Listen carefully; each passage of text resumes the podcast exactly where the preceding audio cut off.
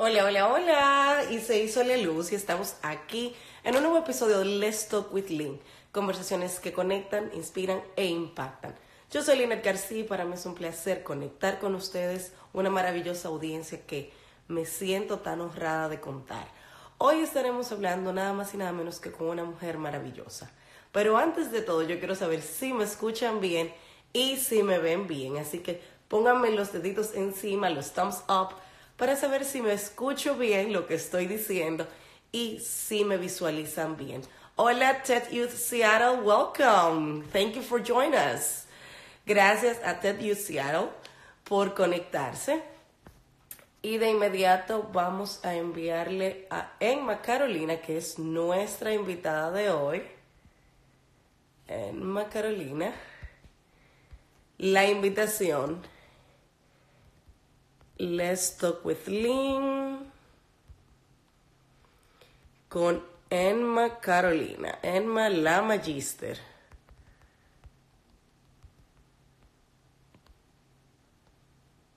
Felicidad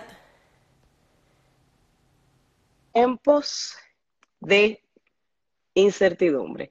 Y ya vamos a conectar. Estamos esperando, conectando y sí, se hizo la luz. Muchacha, aquí es, ya tú sabes cuadrar.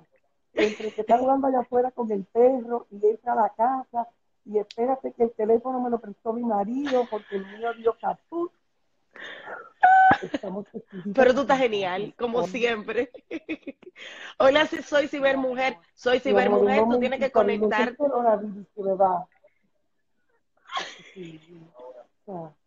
Yo, le dije, yo tengo una cliente mía que me dijo, me escribió, Emma, estoy desesperada, necesito de ti. Yo, ¿qué pasa, mija? Eh, ¿Cómo te apoyo? Me dice, ¿qué es lo que yo voy a hacer? Ya no aguanto más estar metida aquí. Y oye, tú y yo somos adultas, el adolescente, ¿eh? que, sabe, que le gusta salir, que le gusta pasear, y que estamos fin de semana tras fin de semana, porque ya llevan dos fines de semana trancados. Ay. Eso no es fácil, eso es una realidad no sé, allá en Seattle, Washington, ¿han hecho situación de cuarentena o todavía no? Hoy sí, hoy empezó a las cinco y media, empieza a las cinco y media el lockdown, pero ya, como nosotros el primer día que tuvimos la situación fue un sábado, ya el lunes, todas las empresas grandes que son del, del área tecnológica dijeron cerramos, usted se va a su casa, usted puede trabajar remoto. Y desde esa temporada apareció un ghost town. Eh, realmente nosotros no hemos salido.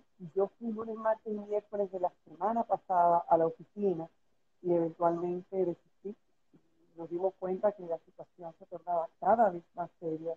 Y mi esposo y yo le comenzamos un poco el pensamiento de, no, no, espérate, eh, esto, va, esto no es tan grave, esto no es tan grave. Nos dimos cuenta y nos tocó revisarnos y dijimos, wow, esto sí es tan grave. Y definitivamente eh, todo el mundo en esta casa se recoge la clínica donde mi hijo está haciendo, el espacio donde mi hijo está haciendo uno de sus trabajos, teniendo la carrera de medicina, le dijeron, no vuelva porque los pacientes no están. Eh, mi hija, gracias a Dios, el colegio fue brillante, se fue preparando. Desde antes de que el ministerio dijera, esto no va, el colegio se preparó como muchos colegios se han preparado a enviar, vamos a trabajar de manera virtual para poder trabajar para poder adelantar y no perder el año. Claro. Eh, óyeme, no sé si tú sabes que en la Florida se ha contemplado perder el año. No sabía esa noticia. Yes, han contemplado perder el año, han contemplado que los muchachos del último año no vayan al último año, que, que no se termine. son, son muchas informaciones que, están llegando y que, la gente le está costando comprender el por qué sí y por qué ¿Por qué quedamos en casa? ¿Por qué? ¿Y qué vamos a hacer? ¿Y cómo vamos a sobrevivir eh, estar en casa eh, todos estos días?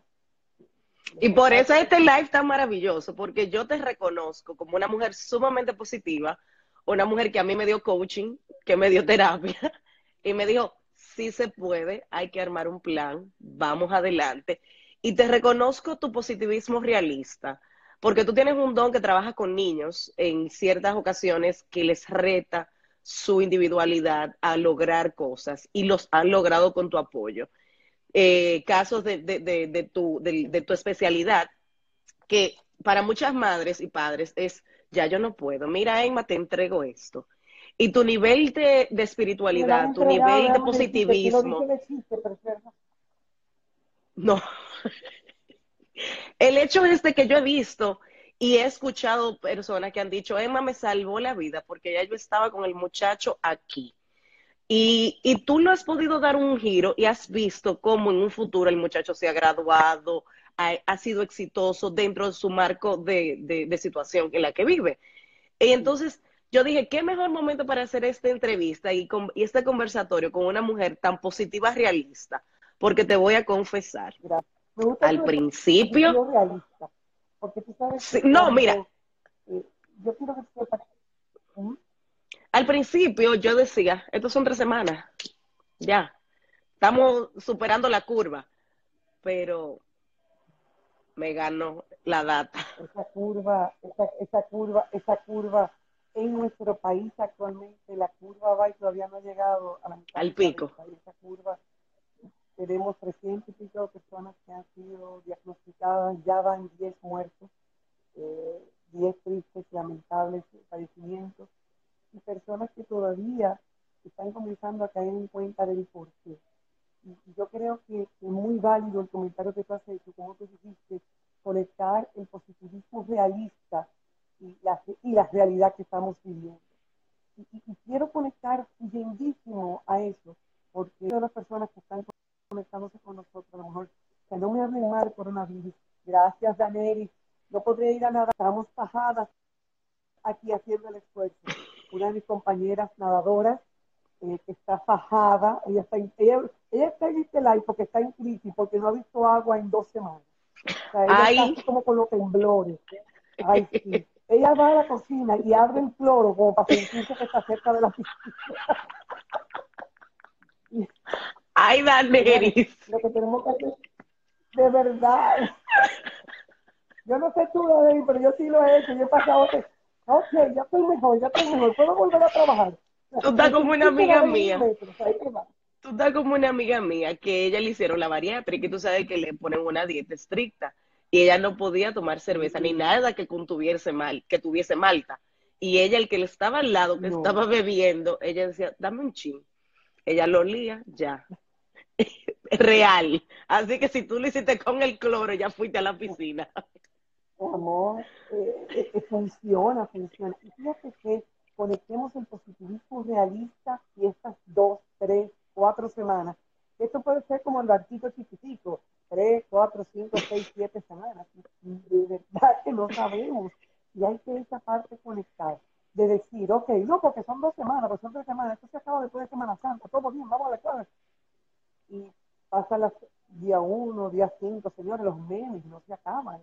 Cuando tú tienes a, eh, el último experimento del hombre que pone a la mujer a agarrar la, la copa y arriba en el pecho, para que, para porque no la aguante y quédate ahí un rato. O sea, eh, cosa que tú dices, eh, es fantástico el uso del humor. Y hablando de este positivismo realista, es primero reconocer esto es lo que hay. Porque en muchas ocasiones, cuando las personas eh, plantea este, hablar de la felicidad, y creo que te comenté a ti, voy a comenzar por ahí, te comenté que el día 20 de marzo, incluso conociendo que era el día de la felicidad. Y a mí me llegaron mensajes directos. Yo pensé que la gente que era haters, pero cuando yo veía los nombres, son gente que me aprecian, son personas que reconocen mi trabajo. Y la respuesta fue, como molestos conmigo. ¿Cómo usted puede estar hablando de la felicidad? ¿Y cómo puede usted estar hablando, Oledo, cómo usted puede estar hablando de la alegría cuando estamos enclaustrados, cuando estamos cerrados nosotros aquí? Yo creo que casualmente, cuando se habla de ese positivismo realista, cuando se habla de la alegría, o cuando cosas de una perspectiva distinta, es eso.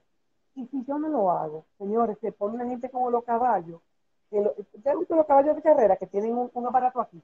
Que lo único que ven es lo que está enfrente, y lo único que ven es lo que está enfrente. O sea, óyeme, se convierte en una visión túnel, y el doctor sabe, nuestro, nuestro doctor sabe de oftalmólogo en casa, esa visión repente lo único que yo puedo, no estoy dando cuenta, pero de repente con lo claro que son mis ojos, ya tú no puedes ver lo que yo estoy viendo. ¿Qué pasa? Lo único que estoy viendo es lo que apenas, apenas me atrevo a mirar enfrente. Puede ser muy oscura la situación. Y yo me quito las manos de la cara y yo comienzo a sacarle beneficio a esta situación límite, porque manita, esta es una situación límite. Una situación límite es una en la que yo me encuentro, que miro para alrededor y miro para arriba y miro para abajo, y sigo estando en el mismo lugar porque me toca para respetar a las personas allá afuera como a mi familia quedaron estar. Es una situación límite porque no es, no es, eh, ah, yo creo que es una decisión personal. Sin embargo, también es un respeto a las reglas de juego que el gobierno de mi país, que el gobierno del país en que tú estás viviendo ahora, han establecido. manejar el positivismo realista o manejar que la alegría es posible en una situación límite, eh, palabra de honor, que alabamos Señor. Amén. No me izquierda porque yo soy suya. ¿Qué va? Así. Mira. Dale, dale, dale, porque yo quiero que tú me, me, yo quiero que tú me hagas dos o tres preguntas. A ver si tú y yo estamos en la conversación, estamos alineadas, tenemos que alinear el guarda, ¿cómo lo vamos a hacer? Exacto. Primero, ¿cómo se siente? ¿Quién es Emma? Lo primero, ¿cómo tú te autodefines? Y segundo, ¿cómo se siente Emma en esta situación? Mira, las personas me preguntan mucho quién soy. Y de repente una cosa es lo que yo he estudiado. Yo soy de base en una, maestría en psicopedagogía bilingüe tengo una maestría en neurocoaching, indiscutiblemente. Sin embargo, si tú de repente me preguntas, de verdad, de verdad, así como adentro de mí, vamos a conectar contigo, quién yo soy, yo te tengo que decir que yo soy la Paz Adam de Latinoamérica. Yo creo, yo soy payaso desde que tengo 12 años. Y payaso las personas piensan que solamente es aquel que hace el ridículo para que otros se. No yo soy payaso desde la perspectiva muy, muy espiritual. Y te cuento en un segundo eh, Cuando yo estaba en la universidad, y nosotros eh, pues, participábamos en todas las actividades que había, a mí me costaba, igual que cuando tenía 12 años, que yo iba a Robert y Cabral, y me decían, vamos con el grupo de oración a leerle la Biblia a los niños, a hablar de las historias de la Biblia y hablar de Papá Dios. Uy, me era muy difícil hablar de papá Dios, con niños que muchas veces estaban internos en el Robert Cabral porque eran abusados, maltratados, abandonados por sus papás. Entonces yo decía, ¿cómo yo hablo de que de papá Dios? ¿Cómo yo le digo de que creen en un papá Dios, en un, papá celestial, cuando su papá terrenal no, no, no, no? No lo ejemplifica. Y de ahí un día estoy yo en la habitación de mis padres, eh, aburrida como el que se aburre de 12 años, hay que tener 12 años para aburrirse ante cualquier momento, y cojo unos pantalones de mi papá de jugar gol. No. En ese momento, ayer, hoy, ya te lo estoy imaginando. Mi papá mide 6 pies 3, eh, ha sido siempre un tipo fuerte, yo en ese momento pesaba 110 libras, oh una cantina y mi papá entra a la habitación y me ve con aquellos pantalones que me quedan de este tamaño. Pero quítate esos pantalones, que tú lo que pareces un payaso. Se te prendió, se te prendió el bombillo. Pero ahí, como tú sabes, mira, es la fecha de hoy que él no me perdona, que yo le cogí a él un OBT que nunca se lo devuelto. Porque son Entonces, y, y mira, ¿cuál es el valor de que en vez de hablarte de mi profesión, que estoy hablando de un rol que desde los 12 años me enseñó el poder de conectar con la gente. Cómo el yo ser payaso, cuando se habla desde la parte celestial, ese maquillaje blanco muere en la Carolina y nace la rubia, que es el nombre que me pusieron los chicos de Robert Cabral. Y que cuando me pongo los colores en la cara, es hablar de la resurrección, Fíjate qué cosa más linda.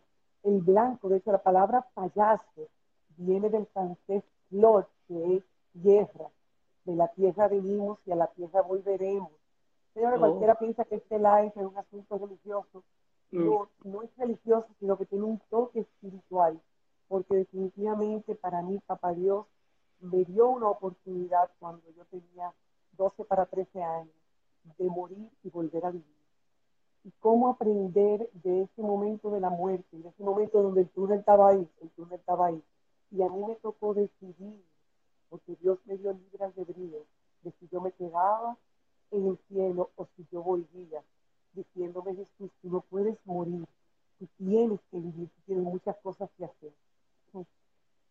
Yo no estaba muy, yo estaba muy contenta con la, sabes, con el tema, porque yo decía, allá abajo, mira lo que yo me veo, mira lo desbaratada que está mi cara, mira mi cuerpo botando sangre por todos los lados, yo me quiero quedar aquí contigo.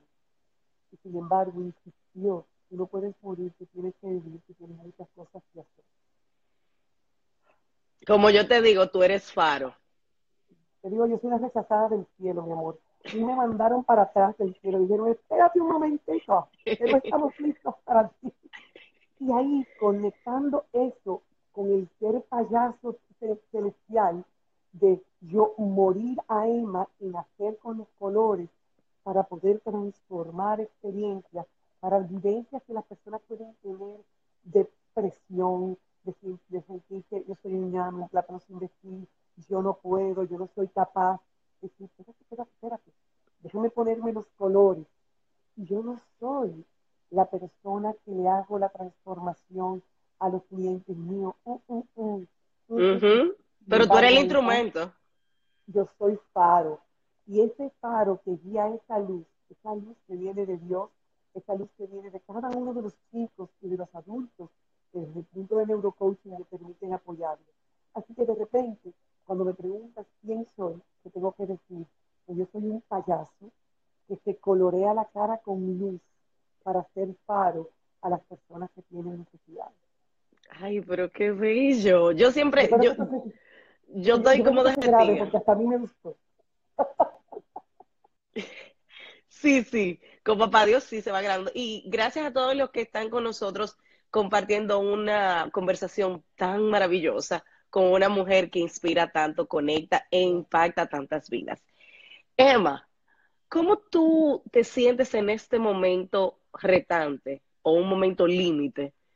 Esa Emma payaso, esa Emma que inspira, que conecta, que impacta, que resuelve a tantos padres con una situación de tanta positivismo realista que dice, sí, tú puedes. ¿Cómo te sientes en este un momento? libro que le voy a recomendar a todo el mundo.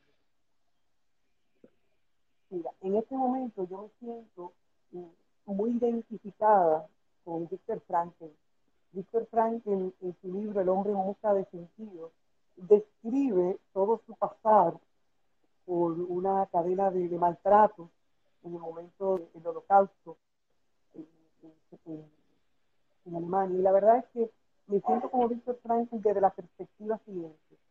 Yo soy dueña de sentirme contenta, de sentirme satisfecha, como yo soy dueña, dueña de permitir que la situación que está a mi alrededor me geste agobio. De verdad, de verdad, señores, yo vivo el trastorno por déficit de atención, de tipo impulsivo, no hiperactivo. Esto no es cuestión de piquen, de ñe, ñe, de agua, agua. Esto está documentado por evaluación de verdad, que yo vivo esta condición. O sea, que tú decirme, Emma, tú estás trancada en una casa y tú vives trastorno por déficit de atención. Sí, la verdad es que me senté.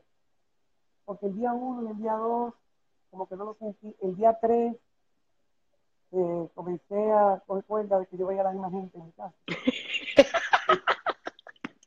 Pero con la que tú has vivido toda la vida.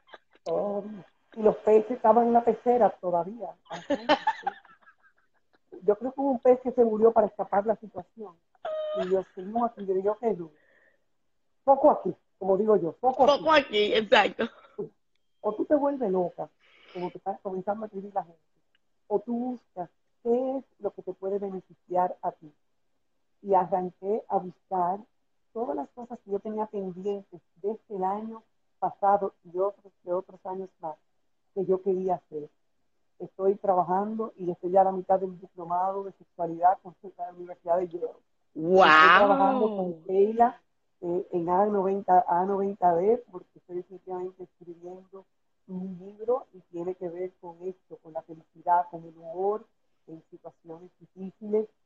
Ah, y, comenzando a ver qué otras cosas, pero esas dos fueron dos que yo puse claro. Y lo otro es que de la cuarentena yo salgo de 25. yo tengo 52. Cuéntame eso que yo no puedo. No, no, yo tengo 52, ¿verdad? Yo lo acepto que tengo 52. Pero, pero no lo luce, que es lo bueno. Gracias. Si tú te pones a pensar todo lo que yo me he dedicado a hacer, y en la mañana hago tal cosa y en la tarde hago a la otra, yo de esto, yo no salgo de 15, yo no me divertí tanto a los 15, de 25 yo salgo de esta cuarentena. Entonces, he elegido enfocarme en continuar haciendo ejercicios porque yo corro, yo nado y voy al gimnasio. Y no hay ni piscina, ni caminadora. de correr yo que tenga yo aquí. Así que yo me he puesto creativa, he conectado con programas de ejercicio viejísimos, otros nuevos, motivo totalmente. Ahí yo estoy haciendo un programa que se llama Calanetti, eh, suena tonto, hasta que mi esposo me dio anoche y me dijo, mi amor, pero no eres jugando la doñita que está ahí haciendo el programa.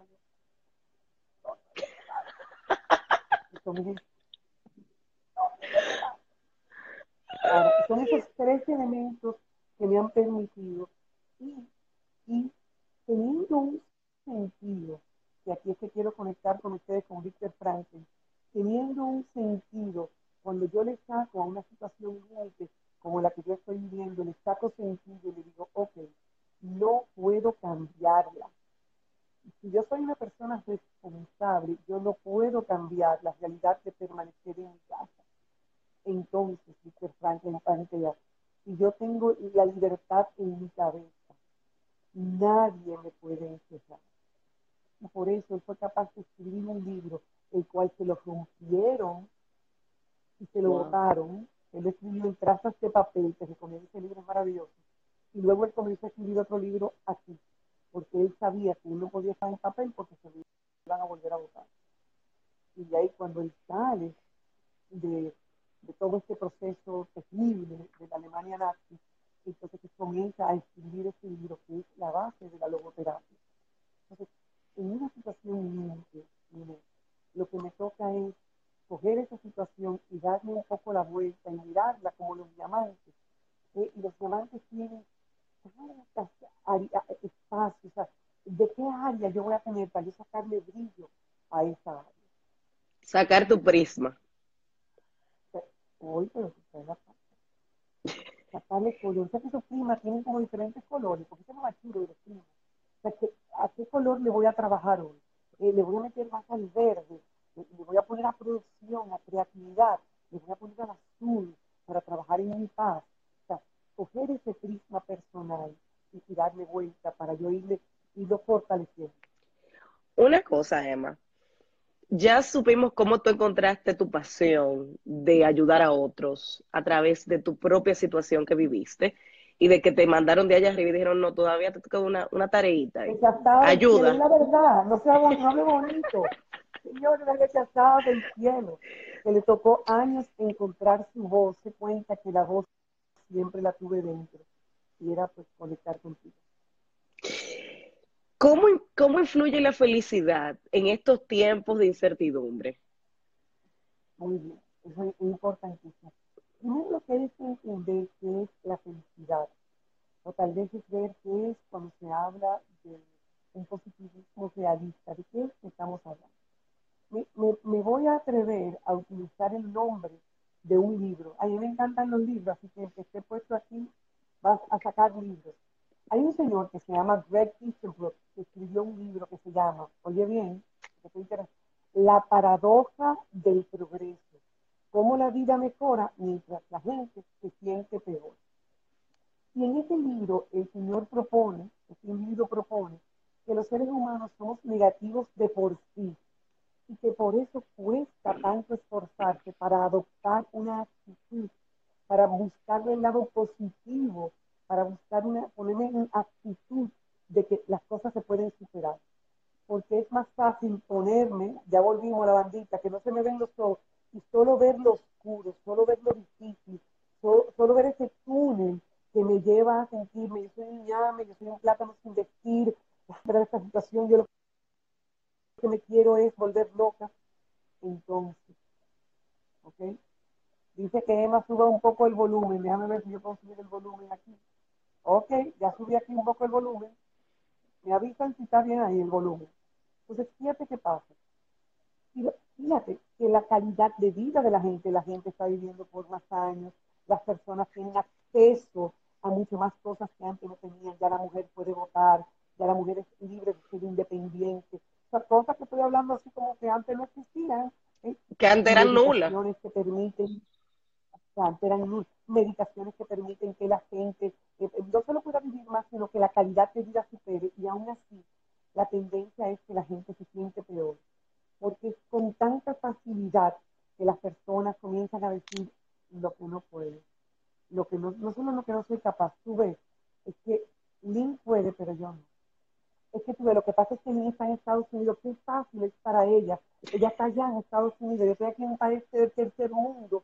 Entonces, comienzo a darme cuenta y a fijarme en lo que el otro puede, quiere y en lo que yo entiendo que no puedo y comienzo a subir, comienzo a limitarme, o sea, comienzo a subir creencias limitantes que no solo me tapan la posibilidad de ver el futuro, sino que literalmente obliteran las oportunidades de yo crear algo nuevo, algo que me permita verlo desde otras cosas. Entonces, la felicidad o ver, la felicidad es una decisión, como dice Teofel Ginebra, es una decisión.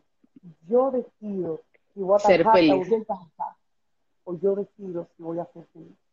Yo decido si esta situación que, estoy viviendo y que es difícil, yo le voy a dar la vuelta y yo decir, ¿qué beneficio le voy a sacar hasta esta situación tan horrible en la que estoy viviendo? Señores, Víctor Franklin no solamente es excelente, así mismo es. Ay, gracias, Gary. Gracias, que me está haciendo el typewriting que tú estás diciendo. Dios te indica, mi amor. Y apúntate el otro. Eh, te voy dando libros para que vayan eh, escribiendo y tú ayudas al grupo que, vaya sumándose. Otro libro, eh, Víctor Frankel es, es, una estrella, fue la persona que inició la logoterapia. Y a mí me encantó cuando hice el diplomado con Luceta, eh, impresionante, Luceta Fernández, maravilloso este ejercicio de trabajar desde el yo, trabajar desde adentro, y cómo las diferentes áreas, y aquí que vamos, está el cuerpo, está la mente y está el alma. Y a veces nos desconectamos de la del cuerpo, la mente y el alma. Cuando se habla de inteligencia emocional, cuando tú hablas de Howard Gardner con los tipos de inteligencia, cuando tú hablas de Daniel Goleman, que ya trabajó más directo, señores, es conectar el cuerpo físico con la mente y con el alma. Esos elementos se interconectan, eres feliz aun cuando no tengas una sonrisa en tu cara, la sonrisa la llevas por dentro. Y, y eso que tú... vamos con un ejemplito, vamos con un ejemplo. Ok, dime. Yo quiero que tú vayas a cuando tú y yo nos conocimos. Vamos a ver si ustedes pueden mirar. Ole Karen desde Nueva York. Vamos a ver si ustedes pueden ver la cara de Lynn cuando yo hablo de él. Lynn no sabe lo que yo voy a decir. Sin embargo, vamos a ver qué, qué, cara ella pone y vamos a analizar el lenguaje no verbal de nuestra amiga. Ok. Lynn y yo nos conocimos a través de una serie de talleres y nos hacíamos café cuando yo iba a Santiago y me decía, cuando tú llegues mamá, te vamos a café. Los señores, a Lynn se le aparece mi enamorado. Y el enamorado está por ella. Pero el enamorado no cuadra porque fíjate, es él es muy chulo, sin embargo, claro, comienzan a mirar la cara al niño. Yo creo que ustedes miren la cara niño. Y entonces yo, a mí, a mí, me gusta mucho él, pero yo creo, yo no sé, yo no estoy segura, no, yo creo que, yo creo que esto no se va a dar. Yo recuerdo haberle dicho al niño, suelta estas creencias limitantes de cómo las cosas tienen que ser. Que a veces metiéndose en esa caja de expectativas de lo que tiene, es que si no es así y no es pasado, esto no va a funcionar. Ustedes le ven la cara a ella, le pueden ver una cara que no está reflejando necesariamente felicidad en este instante, sino ella comenzó a conectar con todas esas informaciones y todo ese agobio que en ese instante ella vivió hasta que ella soltó. Señores, esa boda fue de las bodas más costadas. Aquí vino gente de China, de Japón, de, Italia, de Alemania, de Rusia. Y el que no estuvo presente estuvo desde el alma. Eso se ve, ¿Quién eres tú? O miren la cara de quién yo estoy. Miren, yo no tengo nada que decir. El que está viendo este live puede ver el momento en que conectó con todas esas emociones negativas que la aplacaron a cómo, porque ella soltó las cadenas, soltó esas creencias encajonadas de cómo las cosas deben ser y esas expectativas a veces tan altas o tan ridículas. Me dije ridículas, pero bueno. No, no, no, pero las sí, de verdad, porque y pasó, pasó. Y, y te agradezco en el alma el soporte que me diste para yo poder verlo desde otra óptica. Porque experiencias pasadas me decían, tú no vas a lograr esto, decía, esto es lo imposible. Y tú me decías, suelta eso, vamos adelante, un paso a la vez. Y ese proceso de tú acompañarme a ver algo que yo no veía dentro de la posibilidad, me ayudó a mí a mantenerme en el paso como el que tenga una carrera y le van pasando agua mientras va corriendo, porque si no se deshidrata y se cae duro. Eso fuiste tú.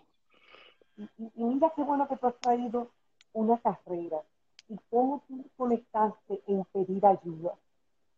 Señores, qué feliz, porque aquí estamos hablando felicidad en momentos de incertidumbre. Ahora la incertidumbre es COVID-19, pero hace cinco o seis años, la incertidumbre que vivió Inés era de si aceptaba en su vida o no a Brownie, de si aceptaba en su vida o no a quien hoy es su esposo, que lo he dicho tantas veces Brownie, que no hay como tú me digas el nombre de él. Ay, me lo diga. Porque es de Brownie. Así que a mí no este es Brownie para mí. Poco así. Brownie. Tú lo sabes, que él, él, él, no tiene estos problemas contigo. Gracias a Dios. Entonces, fíjate qué interesante, tú misma dijiste, cómo tú te abriste a la posibilidad de ayuda. Tú fuiste feliz, ¿tú sabes cuándo? Cuando tú le dijiste a tu ego, ay, va. Porque el ego de las cosas tienen que salir como yo diga, y tú te vas a dejar hablar de la gente, pero, ah, pero tú eres muy influenciable, oye una cosa, lo tuyo es lo tuyo, suelta lo demás, ese ego que se le puede montar a uno, saber Dios a dónde, se le engancha, se le engancha a uno por cualquier lado, ese ego quiere controlarte a ti y no darte el permiso de reconocer, ¿sabes qué? No sé hacerlo de la forma en que lo he hecho hasta ahora, ya me dejo de funcionar, necesito ayuda. Ahí la gente comienza a ser feliz. Cuando le dice, ego, ¿sabes qué? Gracias por participar, no me está funcionando, eh, ve, ponte en, ve ponte en la guantera, ve ponte en la biblioteca, y ve, ponte allí, porque ahora mismo ya no estás funcionando ego de mi vida. Voy a abrirme a las oportunidades de escuchar voces que me alimenten aquello que yo necesito para yo estar hablando. Ahí comienzas a hacer feliz. Una pregunta que va mucho con el caso.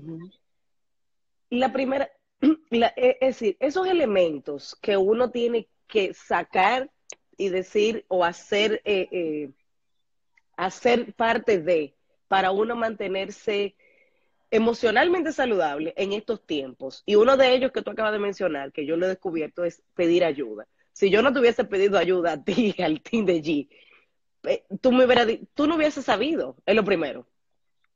Pero el punto de pedir ayuda, cuando, cuando uno ya no es capaz, o de recibir ayuda aunque uno no la pida, pero saber decir gracias porque te metiste. Gracias por el consejo. ¿Qué elementos son vitales en ese proceso de cuando ahora mismo nos tenemos que mantener saludablemente, eh, eh, emocionalmente saludable? Mira, yo te voy a decir una cosa, el Papa Francisco a mí me encanta. No Ay, a mí también. porque, o sea, qué bueno, mira que nosotros dos tenemos denominaciones religiosas distintas y nos alineamos con nuestro amigo el Papa. una de las cosas que en un momento le preguntaron al Papa, que qué hacía para hacerse Cuéntame. Porque él ha escrito mucho sobre la felicidad. Sin embargo, voy a conectar con tres, tres puntos que él respondió un día que le preguntaron sobre qué usted hace en el medio de turbulencias. No fue hablando de la cuarentena, era de situaciones de turbulencia. Y él dijo, mira, hay, dos, hay varias cosas que yo hago. Lo primero es tener coraje. Y recuerdo que en Argentina la palabra coraje puede ser, si tú ya lo escuchamos en español de República Dominicana, puede que las personas entiendan que coraje es estar molesto. Yo tengo coraje. No, no, no. Él hablaba de coraje desde la perspectiva de ser valiente. Yeah. Ser valiente aceptando lo que es la realidad. Y cuando se habla de aceptando lo que es la realidad, es no estés al momento que tú te sientes que tú vas a explotar, eh, que ya tú no puedes más para pedir ayuda. Tener el coraje, tener la valentía de ver la realidad de frente, decir, esto es lo que tengo conmigo. Y esta situación. Segunda cosa que él mencionó es aguantar. Mira, cuando ese hombre dijo aguantar, yo dije, Explícame ese dato. Yo como que no estoy entendiendo. ¿Qué es lo que me quiere decir que aguante? Y, y, y, yo, y yo me di cuenta, cuando yo te hablo, y tú me hablaste de una carrera, eh, la carrera tuya con Brownie, cuando yo decidí correr 10K, todo el mundo se fue adelante, todo el mundo se fue adelante. Y yo tuve que recordarme a mí misma, a mí misma. Ellos están cogiendo tu, su carrera, tú estás cogiendo la tuya. Y recuerdo que en una curva que no se habían pasado dos kilómetros, mi ego, estaba teniendo dificultades, mi ego conmigo, porque por al lado me pasó un muchachito en una bicicleta con revista, corriendo con mi papá. Yo me acuerdo de eso. Y el ego decía, pero ¿en Tú vas- ¿cómo? Y el ego me decía, ¿y en serio tú vas a permitir que esto ocurra? Y yo tuve que respirar profundo y decirle, mira, ego, ahí está el mar. Entonces, tú te puedes ondear para el mar, porque yo no voy a coger tu carrera, yo voy a coger la mía. Y si conecto tu historia de amor con mi carrera y lo que el Papa habla, habla el Papa Francisco habla de aguantar, es dejar, no dejar, o sea, yo, yo tengo que dejarme rechazar de todas las cosas que yo entiendo que es que si niño me está cogiendo al lado de la bicicleta, que si otra gente, en el caso tuyo, otras personas, relaciones a distancia, no les funciona. Yo tengo que dejar que toda esa información de rechazo me llegue sin que yo le haga el caso o le dé el valor. Ahí tengo yo que definir si el objetivo final mío, terminar 10K, si el objetivo final tuyo, casarte con Brownie, o enamor, dejarte enamorar, porque en este caso no era casarte con él, tu objetivo. Era ver la posibilidad y, y, y desbloquearme de que vamos a intentarlo. efectivamente. Tú mantienes el foco en lo que es, ese es el punto a donde tú quieres llegar. Todo esto otro va a llegar, yo lo voy a recibir, yo voy a recibir todo ese rechazo, y ahí es que el Papa Francisco dice, aguanta, sin estar respondiéndole a la gente, sin estar siendo grosero con nadie, mantente, y eso se va a caer ¿eh? como si fuera un traje de brea, porque esa persistencia, esa decisión va a permitir que todo lo demás se caiga. Entonces, aguante sería en este caso enfoque. Eh, Para mí, en- para el Papa, yo lo que siento Es aguante. coraje es tener valentía, aguante yo tener el enfoque a que sin importar toda la, la cháchara y la, y la chatarra que me quieran tirar arriba sobre mi objetivo, yo estoy clara hasta dónde voy. Y lo último, me encantó, esto fue lo que más me gustó de todo, porque conecta con lo que es para mí la felicidad y conecta con lo que es para mí el aprender a reírse, en especial de mí misma, para poder echar para adelante. Mirar las cosas, no desde el centro y desde el meollo del reto, porque si me mantengo en el meollo del reto, la oportunidad de si yo para del medio y veo las cosas desde la periferia y la puedo mirar desde arriba, y la puedo mirar desde un lado, el frente, desde el otro frente, desde el otro lado. Eh, déjame ver si desde el ángulo yo lo veo. Oye, desde Salirte del, del espacio. yo logro ver las cosas. Eh, ¿Por qué? Porque la gente vuelve y se mete en ese mundito de miedo, se mete en el mundito del susto, se enclaustra en que no hay posibilidades, no puedo, no puedo. ¿Qué es lo que tú estás hablando de alegría? ¿Qué es lo que tú estás hablando de felicidad? Yo estoy aquí asustada. Yo no quiero que nadie me, se me acerque, me vaya a coser encima. Y si alguien que yo conocí, si me quedo solo con ese pensamiento, lo único que yo puedo ver es oscuridad delante de mí. Y yo voy a desarmar solo uno de, mi, de mis espejos y comienzo a ver las cosas desde un ángulo o desde otro. Me doy cuenta. Pero mira, yo veo con mucha claridad de este lado. ¿Qué pasaría si también me quito este otro? Y comienzo a ver las cosas desde perspectivas distintas, definitivamente voy a ver las cosas sobre todo más claro. Gracias, Julie. Aquí se ha estado conectando personas que les agradezco en el alma que estén aquí. Let's talk with Lynn. Karen. Una maravilla esta oportunidad de trabajar de la felicidad en tiempos de incertidumbre. Me ha encantado esos tres puntos que tú has puesto. Yo te puse el primero, que es el de el ahora se me olvidó. El primero que te dije que tú me dijiste. Perseverancia. no te rías. Aguantar que es mantener el foco, que fue el que tú me confirmaste a mí. Oye, Angelito. Y por otro lado es aprender a ver las cosas desde la periferia, desde perspectivas distintas. Te cuento que una sonrisa, de una carcajada, todo el que esté en el live, yo quiero que haga esto ahora. Sin okay. dañar expectativa, hagan esto conmigo. Angelito, te estoy esperando una, dos y tres. vamos, que en tu casa piensen que ustedes están Me voy a reír. Eso es lo que le dio. Vamos a ver, vamos a ver. No. ¿Cuándo te? Esto es serio. Que verá una pareja que va a decir que, que, que tú estás. ¿Cuándo? Ahora que tú me vas a hacer reír. Eso es, fíjate que es contagioso. Así como el miedo es contagioso, la alegría también lo es. Y tú sabes lo mejor de todo, que el cerebro es pariguayo y no sabe la diferencia. Sí, es verdad, yo lo digo mucho y la gente no me cree. Esto está probado científicamente aquí en el laboratorio de la Magister. El cerebro es pariguayo y no sabe lo que es real de lo que es imaginario. A lo único que el cerebro responde es a la acción. Y entonces, si yo me río, es un poder, cuando yo me río, cuando yo me sonrío, fíjate que la sonrisa cuando yo la hago va directo a mis ojos, hay un conectar, y cuando yo me sonrío, cuando yo me río, yo me muevo despacio. Y si yo me muevo despacio en el orden emocional, conecto de nuevo con Franklin. Cuando yo me muevo despacio al, al sonreírme, al reírme, que emocionalmente me muevo. Ya veo las cosas desde un lugar distinto y puedo mirar hacia atrás. Qué bueno que ya no estoy allá, eh, qué bueno que estoy aquí y que mira, ya estoy comenzando a ver que hay luz al final del camino. Entonces, la libertad la tengo aquí y aquí.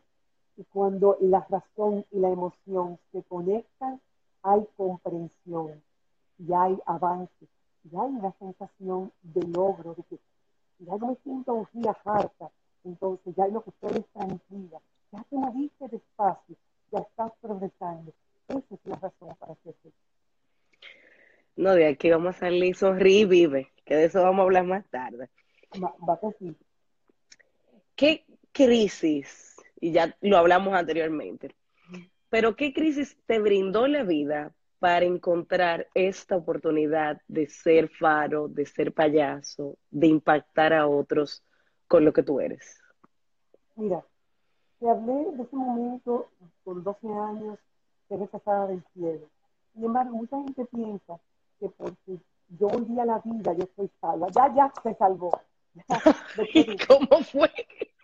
Ya no tiene que hacer más nada porque ya, ya le dieron el chiste para que vuelva. Ole Juan Ramón, está uniendo el Presi del equipo de los Huracanes Masters. Bienvenido, Presi. Estamos aquí hablando de cómo sobrevivir a la falta de cloro.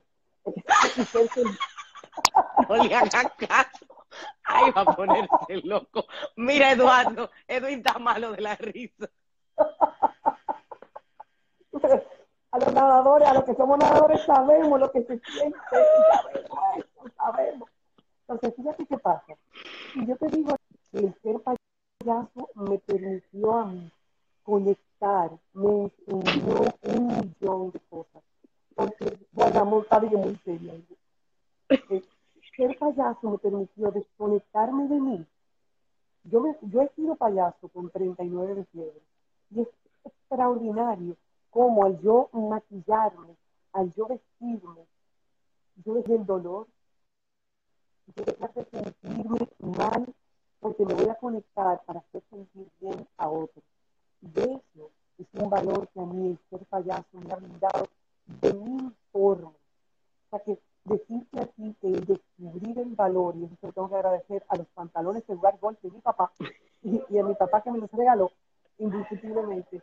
Eh, óyeme, o sea, el ser payaso me ha permitido poder conectar con las personas, ya sean los viejitos o los más chiquitos. Porque, y, y en lo que está en el medio, ¿por qué? Porque cuando soy capaz de reírme de mí mismo, soy capaz de transformar. Richard Daimler, que uno de los precursores de la programación neurolingüística, lo planteó así mismo.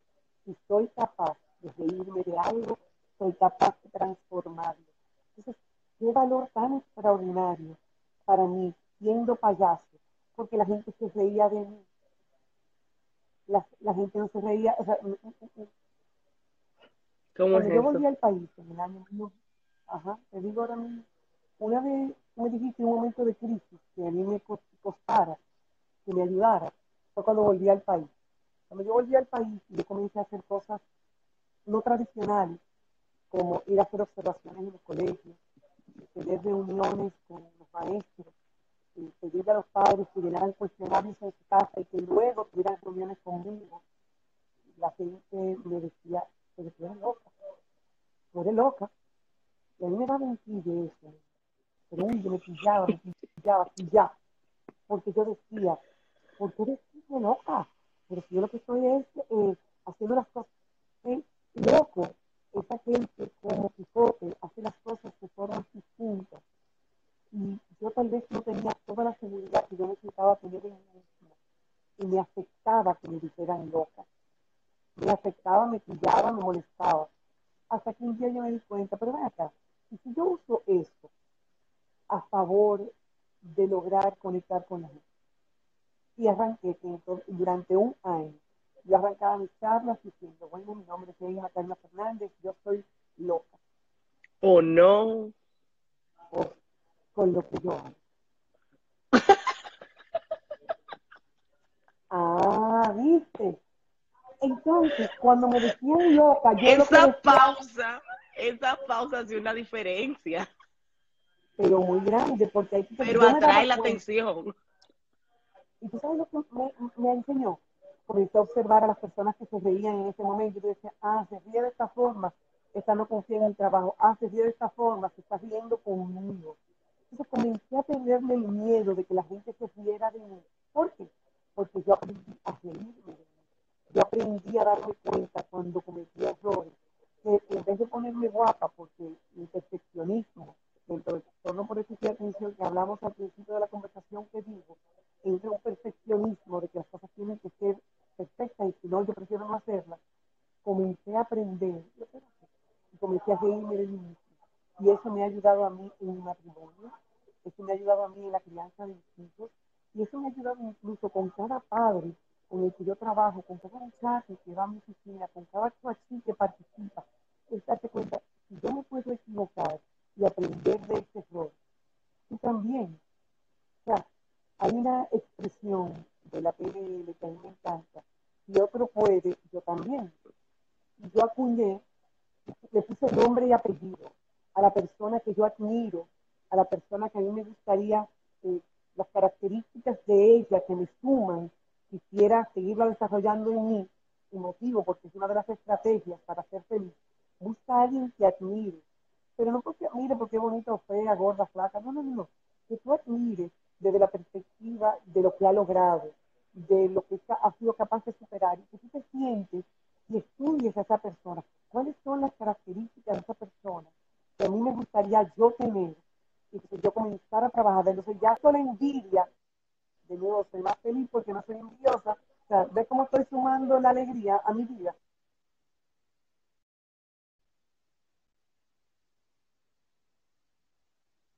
y comienzo a llenarme de ella. Y te cuento quién es mi, persona, mi personaje. Si Yamilet puede, Cuéntame. yo también. Si Yamilet puede, yo ta tú también. Yamilet, ¿Quién es Yamilet? así mismo, si Yamilet puede, yo también. Yamilet Peña, recuerdo que yo estaba viendo las Olimpiadas de hace varios años. Esta joven, me encanta la gimnasia, y esta joven eh, va al burrito, sube, ¿verdad? Y se da un metrallón que cae como la muñequita, así. ¿Sabes tú la muñequita cuando cae? Y esa- yo no sé quién es esta, pero esta de esta no se para porque se sembró. La joven se levanta y yo me doy cuenta que en el lateral de su uniforme está la bandera dominicana. Y dije, muchacha dominicana. Esta muchacha se paró y, y el coach se acercó a ella diciéndole, no te preocupes, no tienes que hacerlo más, ya estaba en la final. Y aquella muchacha haciendo así como el que dice, y diciendo con su cabeza, yo sí lo voy a hacer de nuevo. Nadie en una final, después de que se cae como la muñeca de trapo, ¿para qué? Vuelvo a intentarlo. ¿Por qué? Mm. ¿Para qué? No, ponerte un de, de que ya ti el mundo se está riendo de ti, de que ya nadie tiene expectativa de que tú puedes lograr nada.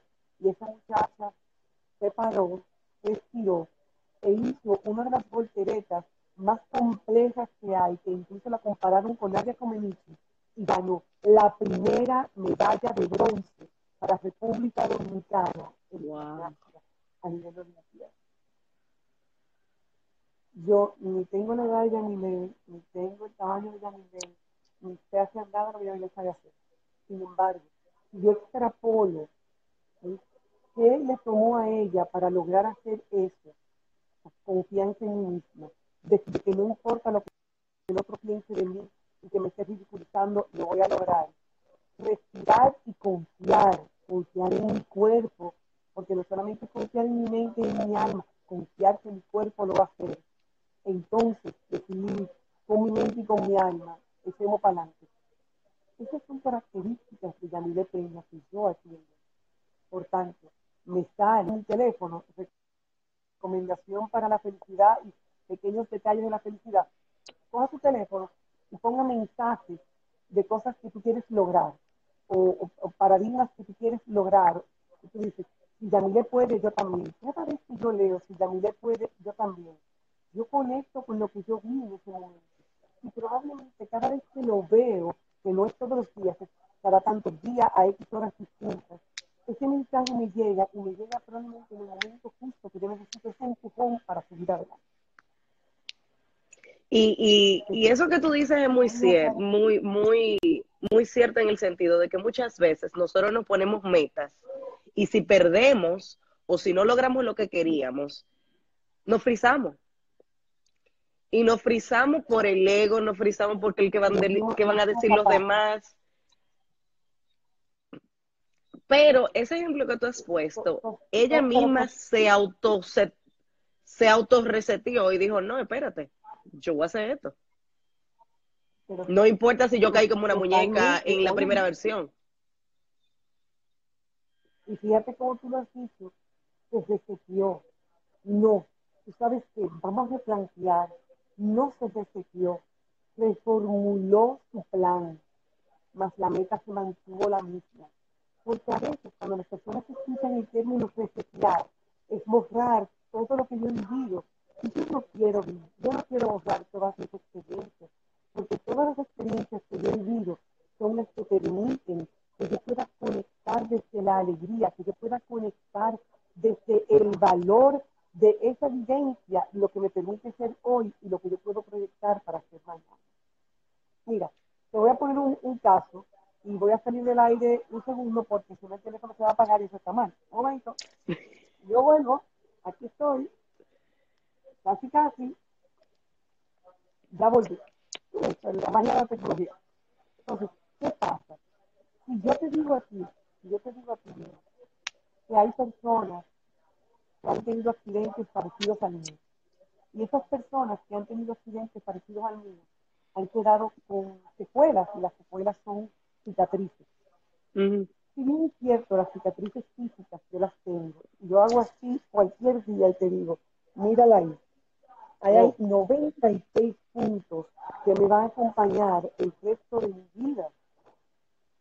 hay personas que no quieren enseñar sus cicatrices. Hay personas que, que les da vergüenza, eh, que les da asco o que conectan de una forma negativa con la experiencia que tuvieron. Fíjate cómo yo te presento y te estoy hablando de mi experiencia y la cara no dejo de tener una sonrisa. Y el que me conoce sabe cuando mi sonrisa es real ¿Por qué esta sonrisa tan franca cuando yo conecto con esta cicatriz? Porque tú sabes que cada vez que yo veo esa cicatriz, yo recuerdo que yo tengo una segunda oportunidad para ser extraordinaria, de que yo tengo una nueva oportunidad para impactar a la gente, de que yo tengo una razón para vivir y sobre todo una razón para sonreír. Las cicatrices a veces son físicas y las puedes ver como la mía, y otras veces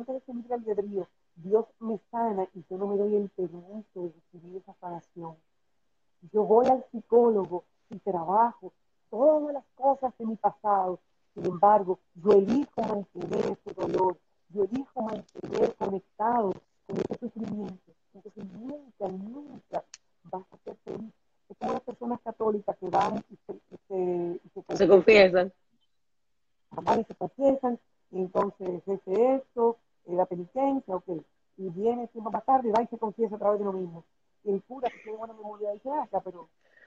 Yo te mandé a rezar eso. Entonces, lo mismo pero mi hijo, ya Dios te perdonó. Pero esto es verdad, nos reímos, pero esto es real. Mira, ya Dios te perdonó, mío, perdónate tú mismo. Y eso, eso, y eso le ayuda a las personas a vivir mejor. El poderse perdonar a sí mismo, porque si ya papá Dios te perdonó, perdónate a ti mismo.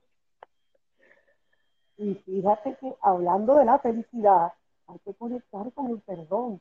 El perdón es un don no por quien tú perdonas, sino porque te sana a ti. Yo he tenido personas que, fueron abusadas sexualmente por familiares, familiares que incluso ya están muertos, y ha tocado efectivamente aceptar, perdonarse, moverse, tú lo dices. Me ha tocado sentar a esa persona con la silla vacía y decir, ahora, háblale a esa persona, dile lo que sentiste y perdona. Y la persona llorar, por sentirse, yo estaba, yo estaba lágrima que caía, yo sentía que yo estaba liberando, que yo estaba soltando, y eso es parte de ser, el momento de esas son cicatrices, la gente que está ahora encerrada en una casa y comienza a mirar para adentro y a encontrarse con estas cicatrices, porque hay cicatrices que son de cosas feas, pero hay cicatrices que son también de cosas bonitas. Vamos a hacer un stop porque San Instagram no quiero que me tumbe. Y quedan dos puntos por tratar. Cerramos aquí y reconectamos inmediatamente, señores, para que San Instagram no me tumbe. Volvemos inmediatamente. Vale, vale, vale.